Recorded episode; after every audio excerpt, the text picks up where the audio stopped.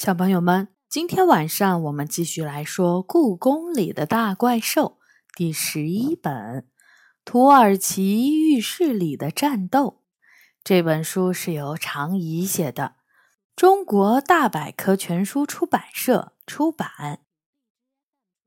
今天我们来说第一章《龙的天敌》。龙让梨花来找我的时候。我正在和杨永乐通过石头剪刀布游戏一决胜负，谁输了，元宝就要睡在谁那儿。放暑假的第二天，我还在妈妈的办公室里睡懒觉，就被激烈的敲门声吵醒了。杨永乐站在门外，脸拉得老长，像是谁欠了他一百块钱。一大早的。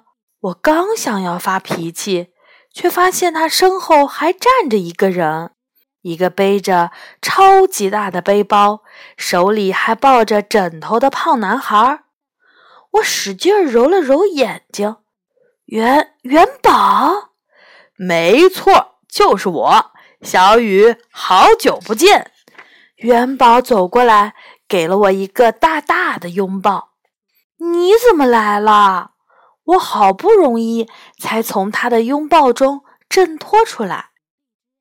你们都没收到我的电子邮件吗？我妈妈同意我来故宫里过暑假，高兴吧？这太棒了！我们一定会过个特别棒的暑假。我真心高兴。没错，特别棒。杨永乐却没有一点儿高兴的样子。所以你也一定欢迎元宝住在你妈妈的办公室里喽。等等，你说元宝要住在我这儿？我吃惊地看着他。对啊，他总要有住的地方。杨永乐晃着脑袋说：“失物招领处只有一张单人床，挤不下我们两个。可是……”这里的床也只够我和我妈睡的，可以加一张折叠床。看来杨永乐早有准备。我回头看看拥挤的屋子，如果再放一张床，恐怕连站的地方都没有了。失物招领处总比这里宽敞些。我无奈地说：“好吧，我就知道。”石头剪刀布怎么样？谁输了，元宝就睡在谁那里。杨永乐提议道。我想了一下，好像也没别的办法了。应道：“没问题，三局两胜，听你的。”第一局我赢了，第二局杨永乐赢了。就在关键的第三局，我们紧张的手心出汗的时候。梨花不知道从哪儿冒了出来，啪嗒一声跳到了我们俩中间。小雨、杨永乐，你们在干嘛？喵！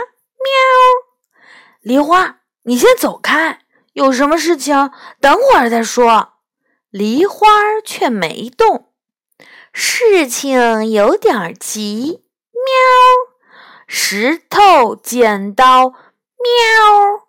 龙大人让我不，我出了石头，杨永乐出了剪刀，我赢了。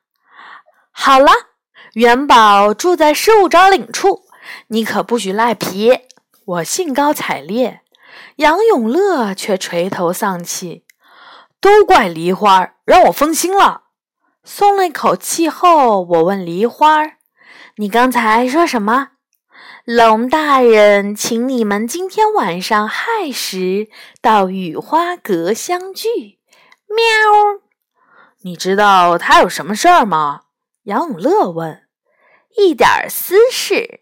喵！梨花神神秘秘地说：“希望你们别迟到。”龙的私事，这让我们都好奇了起来。你们在说什么？喵喵喵的，给我解释一下好不好？元宝插嘴问：“这家伙还听不懂我的话吗？”喵！梨花不耐烦地甩了下尾巴，真麻烦呀！它伸出了爪子，变戏法似的从脖子上的项圈里掏出了一粒棕色的小药丸，吃了它。喵！梨花命令元宝：“这只野猫为什么狠叨叨地盯着我？”元宝小声问我：“他让你吃了那颗药丸？”我告诉他，元宝好奇地捏起药丸，放在阳光下照了照。这是什么药？不会有毒吧？趁他不注意，杨永乐突然拍了一下他拿药丸的手，药丸一下子飞进了元宝的嘴里。啊！元宝大叫一声：“你们，你们想谋杀我吗？”他使劲抠自己的嘴，但来不及了。小小的药丸已经滑进了他的喉咙。放心，我对人肉没兴趣。喵！梨花眯起了眼睛看着他。元宝随口问：“那你对什么肉感兴趣？”梨花舔着嘴唇说：“三文鱼。”金枪鱼、黄花鱼、刺少肉又多的海鱼，我都喜欢。对了，还有小鱼干，当零食非常不错。等等，你这么快就能听懂我说话了？好像是。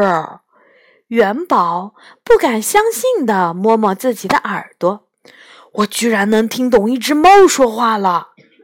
看来那只胖兔子没有骗我。它给我的真是颗仙药，我还以为它是捉弄我的。梨花一脸后悔的样子，早知道是仙药，我自己吃多好，结果浪费在这家伙身上。喵！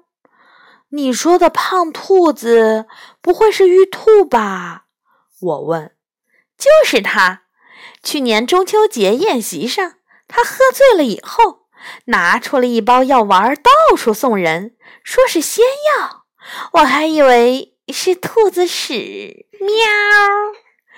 所以你本来打算给元宝吃兔子屎？哈哈哈哈哈哈！杨永乐快笑疯了，但元宝一点儿都不在意，他仍沉浸在这种神奇的变化中。我能听懂动物的话了。这太棒了！怪兽们的话我也能听得懂，对不对，梨花？对不对？如果没有什么意外的话，是的。不过我不知道这个药多久以后会失效。喵！梨花不太高兴地说：“算我为龙大人做件好事儿吧。他今晚有重要的事情，请你们帮忙。多一个人，多一份力。”所以今天晚上我们会一起去见龙。元宝充满期待地说：“是的。”我回答：“从现在开始，我们就是 L Y Y 三人组。”杨永乐皱眉说：“L Y Y 这名字真难听，是 L Y Y，我们三个人姓氏的首字母。”你还能想到更好的名字吗？我不高兴地看着他。杨永乐叹了口气说：“爱了 Y Y 就爱了 Y Y 吧。”这是个晴朗无云的夏天的夜晚，在雨花阁屋顶上见到了龙的时候，他的头上居然贴了好几叠膏药，浑身散发着浓重的中药味儿。您病了，龙大人。我同情地看着他。龙大人的头疼病犯了。陪在一旁的斗牛说。龙深深地叹了口气：“唉，小雨，我需要你们的帮助。您需要我们的帮助？我的眼睛瞪得老大。什么样的帮助呢？”我的天敌又在故宫里出现了。龙愁眉苦脸地说：“您的天敌？我别提有多吃惊了。不光是我，杨永乐和元宝也惊讶的下巴都要掉下来了。龙也有天敌吗？”问话的是元宝。当然，世间万物相生相克，这是平衡法则。一个物种一旦没有天敌了，比如人类，就会自相残杀。龙回答：“那龙的天敌是什么？”元宝问：“是大鹏金翅鸟。”也叫迦楼罗，它伸着铁一样坚硬的圆和爪子，最喜欢吃龙。可它不是鸟吗？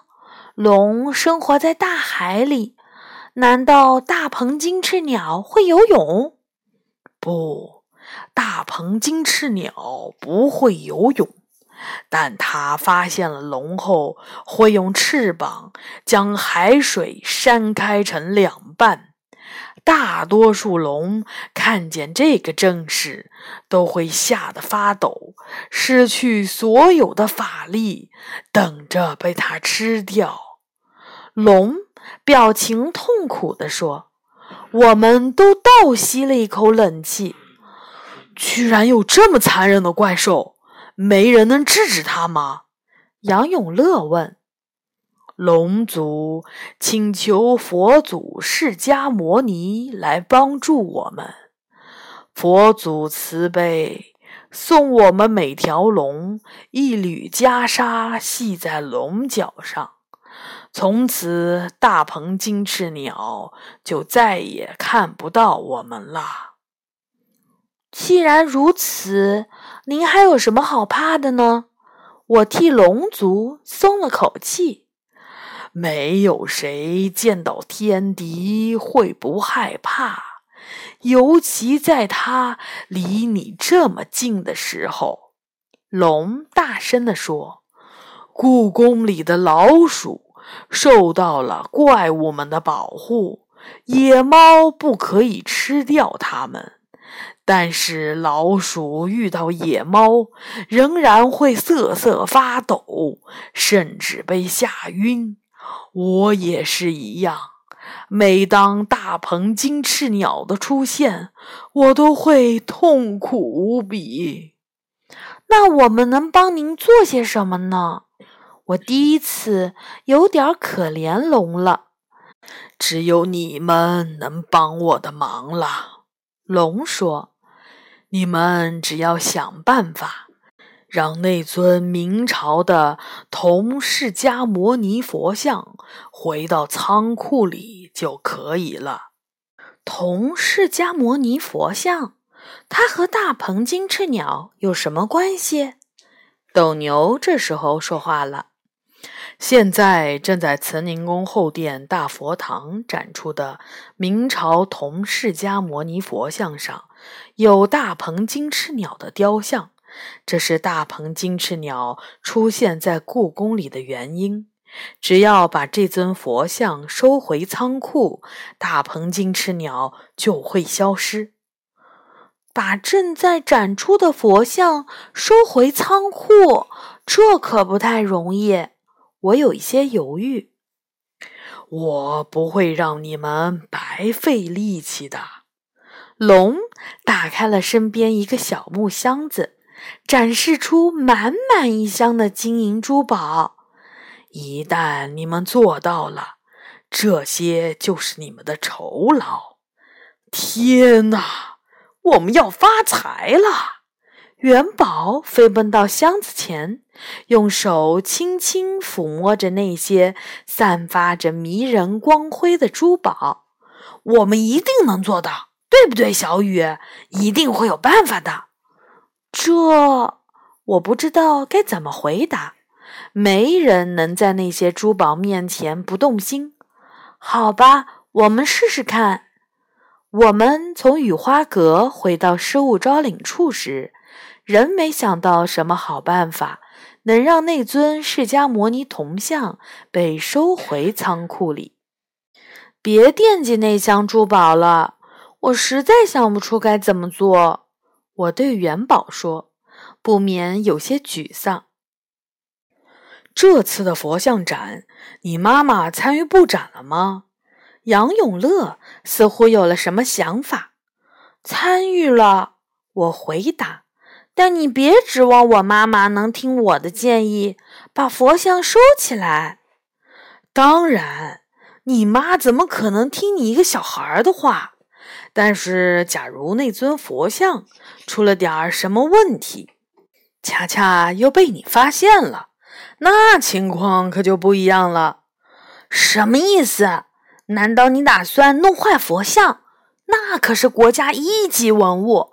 搞破坏是违法的！我大声叫道：“小声点儿！”杨永乐差点捂住我的嘴。我怎么可能会出这样的馊主意呢？每一件文物都是我们文明的见证，都宝贵无比。我这才松了口气。那你是什么意思？我的意思是，我们可以在灯光上做点手脚。让佛像看起来像脏了一块。你太聪明了！杨永乐还没说完，元宝就大声称赞了起来。我一直以为你的科学知识不比一只野猫多，现在看起来是我小看你了。用灯光中的阴影来制造人们视觉上的错觉，没有比这更好的办法了。紧接着，他转向我：“要是你妈妈发现佛像好像沾了脏东西，她会怎么做？”小雨，他当然会把佛像取出来去做全面的检查。任何一个文物管理员都会这样。那我们的目的就达成了。元宝高兴的直转圈儿。你们真觉得这样能成功？我仍然很怀疑，没有比这更完美的计划了。杨永乐自信地说：“我们决定等到明天故宫闭馆后再开始行动。那时候，我们可以在慈宁宫的大佛堂上锁前，趁管理员不注意溜进去，在佛像的射灯上做手脚。想好整个计划。”又分配完各自的任务，我就回到妈妈的办公室去了。而元宝和杨永乐还要在失物招领处继续做实验，以寻找让射灯在佛像上照出最逼真阴影的方法。第二天放学后，计划进行的出人意料的顺利。杨永乐和元宝趁大佛堂闭馆前打扫卫生的时候溜了进去，迅速地在射灯上动了手脚，并在保安发现他们前溜到了慈宁宫的后院里。我带着零食在那里等他们。我们坐在大佛堂前的台阶上，吃着烤牛肉味的薯片和杏仁巧克力。欣赏着红色的太阳如何在漫天晚霞中缓缓落入地平线。现在一切就绪，只等着明天我假装去参观佛像展，并将在释迦摩尼铜像上发现脏东西的事情告诉保安和我妈妈，我们的计划就会成功了。一想到这些，我们三个就忍不住笑出了声。你们有没有想过，拿到那些珠宝后要干些什么？杨永乐笑着问。我要把它们收藏起来，等到用得着的时候再拿出来。我说，我要先找个珠宝鉴定专家。元宝乐呵呵地说。龙的珠宝的价值肯定不是普通珠宝能比的，只希望他们没有什么法力，不会给我们带来什么麻烦。当然会带来麻烦。忽然，有个陌生的声音在我们身后冒了出来，元宝吓得跳了起来，就像不小心坐在了高压线上似的。我和杨永乐则紧张的一动不动。我在这里呢。那声音又从背后传过来。我们三个人齐刷刷的转过身，身后除了孤零零的宫殿以外，什么都没有。但往上看的时候，我们都大吃一惊。一只全身上下闪着金光的大鸟，此刻正站在宫殿的屋顶上。它长着圆圆的蒜头鼻子，嘴和锋利的爪子看起来如钢铁般结实。头上翘着金刚钻石般的角，两侧的耳朵上戴着耳环。头顶上的宝珠闪闪发光，一双金色的眼睛如太阳般闪耀，一对翅膀宛如宝剑。这不会就是大鹏金翅鸟吧？你说呢？元宝问杨永乐。我当然是大鹏金翅鸟，你们也可以叫我大鹏鸟或者迦楼罗。大鸟回答：“而你们孩子们是龙派来的吗？”我有点意外。你怎么知道的？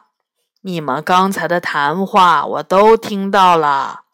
大鹏金翅鸟说：“其实从这两个男孩溜进大佛堂时，我就注意到了，所以才出来看看。果然，就像我预料的那样。”龙又开始冒坏主意了。坏主意？龙大人只是为了他的安全而已。元宝大着胆子说：“毕竟谁也不能冷静地面对自己的天敌。”天敌？谁是他的天敌？就是你啊！元宝直言道：“我，他的天敌。”龙到现在还这么想。我承认，我是曾经吃过龙，但我可不是什么龙都吃。最初我吃它们，也是为了这个世界的和平，为了让你们人类不遭受灾难。你这个说法，龙大人倒没有提过。我以前住在须弥山北方的大铁树上。那个时候，大地上刚刚有人类，但是毒龙们却发起了洪水，让人类无法生存。于是佛祖派我们吃掉毒龙，以保护人类。没想到你是这么神圣的怪兽，杨永乐不禁感叹：“是的，我们在佛教中代表慈悲。”大鹏金翅鸟动情地说。所以，我们的确吃龙，但只吃带来洪水灾难的毒龙。与此同时，龙毒会留在我们的体内。当毒气越积越多，龙毒发作的时候，我们会痛苦的上下翻飞七次，飞到金刚轮山顶，燃起烈火，来和这个世界告别。太让人尊敬了。杨永乐擦了擦湿润的眼角，所以这里的龙把我当成天敌，是多么荒唐啊！大鹏金翅鸟说：“这次他想让你们怎么对付我呢？”龙大人并没有想过伤害您，我赶紧解释：“他只是害怕，希望您能回到仓库里。”回仓库。大鹏金翅鸟高声嚷道：“最近一年里，我只有这一次出来散心的机会。他还想让我回到仓库里，只是因为他毫无理由的恐惧，真是让人难以置信。”我很能理解你的感受，杨永乐说：“我想龙大人对您有误解，你们应该见面把事情说清楚。”胆小的龙从来不敢和我见面。”大鹏金翅鸟轻蔑地说，“我曾经去找过他，但他每次都像老鼠一样躲起来。所以，听着，孩子们，既然他想轰走我，那我也要反击。如果你们能把龙轰出故宫，让他不再干扰我，那无论他答应给你们多少报酬，我都愿意付给你们双倍。双倍！元宝的眼睛真的简直比灯泡还大，那可是满满一箱珠宝啊！那我就给你们两箱。无论您给多少珠宝，我们都不可能把龙大人赶出故宫的。我一把抓住了元宝的胳膊，这家伙已经被财宝冲昏了头脑。不不，别这么轻易的拒绝！元宝轻声对我和杨永乐说，然后转向大鹏金翅鸟。请您允许我们三个好好商量一下，毕竟我们现在的处境非常微妙。我尊重你们，愿意让你们好好考虑一下。大鹏金翅鸟回答：“明天这个时间，我会在这里等你们。”说完，它张开了巨大的翅膀，呼的冲上了夜空。我们最好什么都不要做，杨永乐建议。既不帮龙大人，也不帮大鹏金翅鸟。你是说我们要看着那些珠宝从眼皮子底下溜走？元宝反对说：“我做不到。”可是大鹏金翅鸟已经知道我们的计划了，我们不可能再把它关回仓库，而我们更不可能让龙大人离开故宫。我提醒元宝：“怎么不可能？”元宝却说：“龙大人不是经常偷偷跑出去度假吗？”我想，大鹏金翅鸟的意思是要我们把龙大人永远赶出故宫。喂，你们没发现吗？其实他们都是为了不碰到对方而请我们帮忙，不是吗？元宝指出，所以最好的解决方法就是。每当大鹏金翅鸟在展览中展出的时候，龙大人可以出去度假。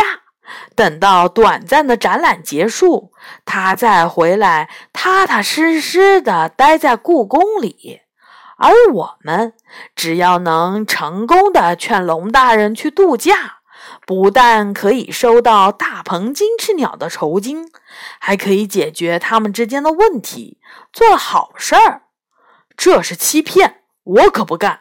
杨永乐说：“我同意劝龙大人去度假，但我不同意收大鹏金翅鸟的酬金。”我说：“我的良心不让我这么做。”你们真的打算放弃那些已经到了手边的珠宝？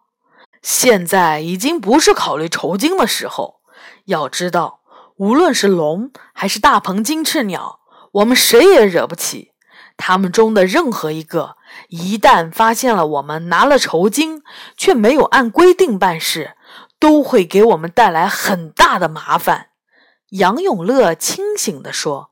“所以，现在最重要的是解决他们的问题，并让我们自己脱身。”好吧，元宝不太情愿地同意了。这之后的事情比我们想的简单。